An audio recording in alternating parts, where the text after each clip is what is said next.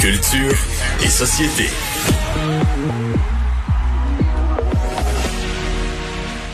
Bonjour Anaïs. Allô Mario. T'as passé un beau week-end? J'ai passé un excellent week-end. Toi, t'as passé un beau week-end? Oui, tu oui, fais oui. Des décorations de Noël? Non, non, j'ai pas fait ça du tout. bon, euh, tu nous parles de Team White. Hey, on parle de Les danseurs.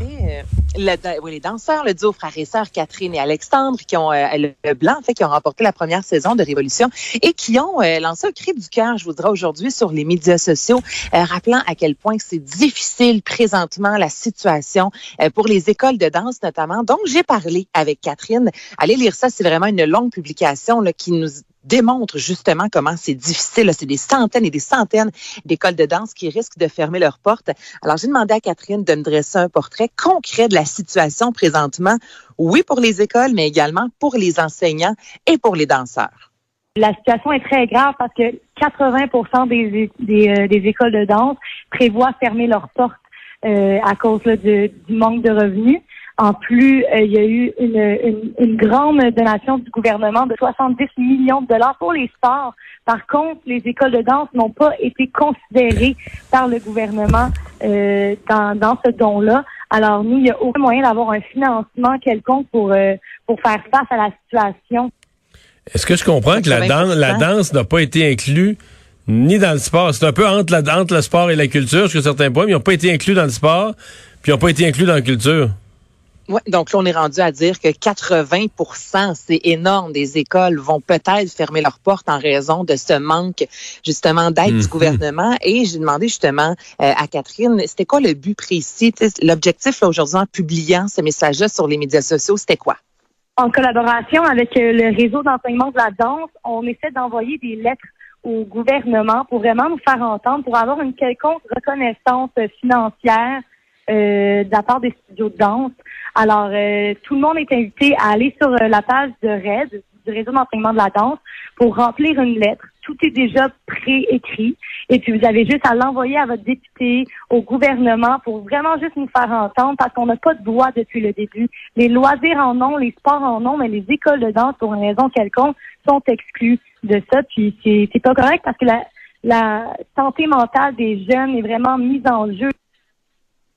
Donc, la santé mentale Mhm. qui, qui est mise en jeu. On l'a vu aujourd'hui, une journée sur deux maintenant à l'école secondaire 3 et plus. Donc, c'est red-danse.ca pour euh, envoyer la lettre, en fait, si euh, on veut. Et euh, je- j'en sais aussi parce que, ben, tu l'as sans doute remarqué, on en a déjà parlé, toi et moi, de Révolution. On a vraiment l'impression que dans les dernières années, il y avait un nouveau souffle de la danse au Québec. Donc, il y a quelque chose de vraiment triste. Là, au moment où il me semble Mhm. que la danse prenait tant son envol, la COVID est venue casser ça littéralement. Et euh, Catherine était tout à fait d'accord avec ça. Bon. Ce qui est dommage, c'est que la danse Attends, je vais te faire entendre, Mario. Ce qui est dommage, c'est que la danse était tellement en effervescence depuis quelques années au Québec, euh, notamment grâce à l'émission Révolution.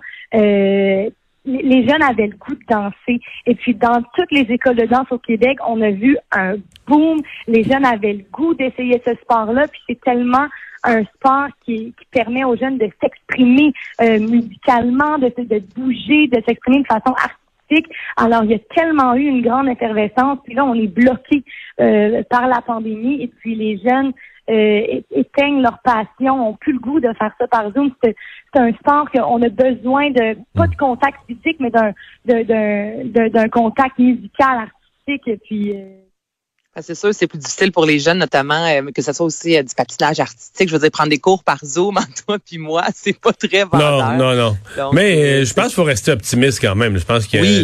l'élan pour la danse va être là. C'est juste, faut juste pas perdre des outils. Il faut pas que les écoles de danse soient mortes après la après la pandémie, au sortir de la pandémie. Bon, euh, c'est beau de faire un nouveau James Bond. Après ça, faut le sortir. Est-ce qu'on le sort? Est-ce qu'on le sort en salle alors que les salles fermées ici et là?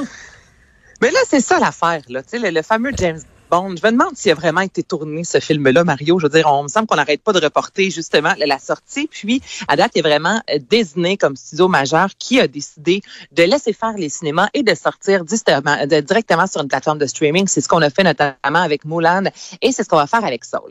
Là, MGM n'ont pas de, de plateforme de streaming. Ça, c'est le gros producteur. Donc, là, c'est une rumeur, mais qui semble avoir été, là, je vous dirais, euh, une, ben, ça semble réel, en fait, selon notamment le magazine magazine Variety. Donc, MGM aurait approché Apple, euh, Apple en fait, et Netflix, euh, Disney Plus en fait, et Netflix pour euh, diffuser le film de James Bond, le 25e, Mourir peut attendre. Est-ce que, est-ce que ces plateformes-là pourraient payer le genre de revenus que ça prend un film comme ça pour se, pour se financer, le genre de revenus qu'il aurait, remporté en salle?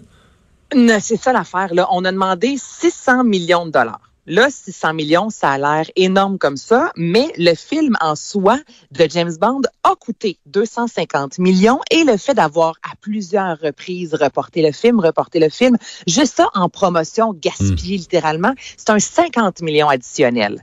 Donc, déjà là, on se dit finalement, à demander 600 millions, c'est pas si mal. Quand on pense aussi que le dernier Spectre est allé chercher plus de 880 millions de dollars au box-office, on se dit, il y a de l'argent à faire, mais reste à savoir si les gens vont sortir en salle, si les gens vont autant s'abonner ou louer le film. Donc, pour l'instant, euh, tout le monde semble s'entendre. Le Netflix, du moins, a dit, nous, on paiera pas 600 millions, on serait prêt à payer moins, mais 600 millions, c'est beaucoup trop. Le projet Lèche Vitrine.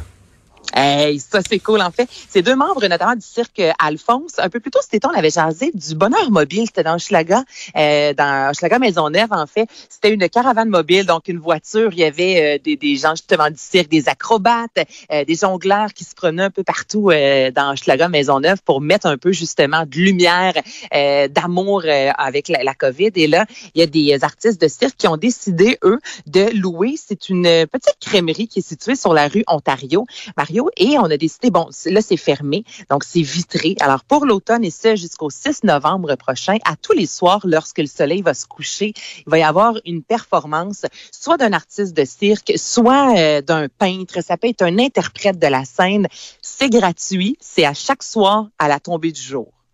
C'est cool quand même. Imagine-toi les gens qui demeurent dans Schlager Maisonneuve. Là, tu vas prendre ta marche santé, puis là, tu arrêtes devant la vitrine, puis tu vois un artiste dans un petit local l'autre bord de la vitre. Moi, je trouve que c'est, c'est, de la création. C'est tellement bien. Euh, je trouve que c'est vraiment une belle initiative. Bon, ça respecte toutes les mesures sanitaires, en plus. Tout au complet. Et bon. voilà. Gala de la disque 2020, ça va toute la semaine, là? Mais là, c'est ça, on se met en mode musique et c'est officiellement euh, aujourd'hui, là, que ça commence, en fait. Donc, c'est la première, le, le gala de l'industrie qui débute euh, à 16 heures. Donc, si ce n'est pas commencé, c'est une question de secondes, animée par Claudine Prévost pour une 15e saison. Donc, je vous rappelle que quand on parle du gala de l'industrie, tout d'abord, on est plus au niveau euh, du son, du mixage. Alors, ce soir, il y a une vingtaine de statuettes qui seront remises. Le 28 octobre, c'est le premier gala de la disque avec Pierre Lapointe. Et dimanche prochain, ce sera encore une fois animé par nul autre que Louis-José Houd pour une 15e année à 20h sur ICTélé. Merci Anaïs. Ça me fait plaisir. bye. bye.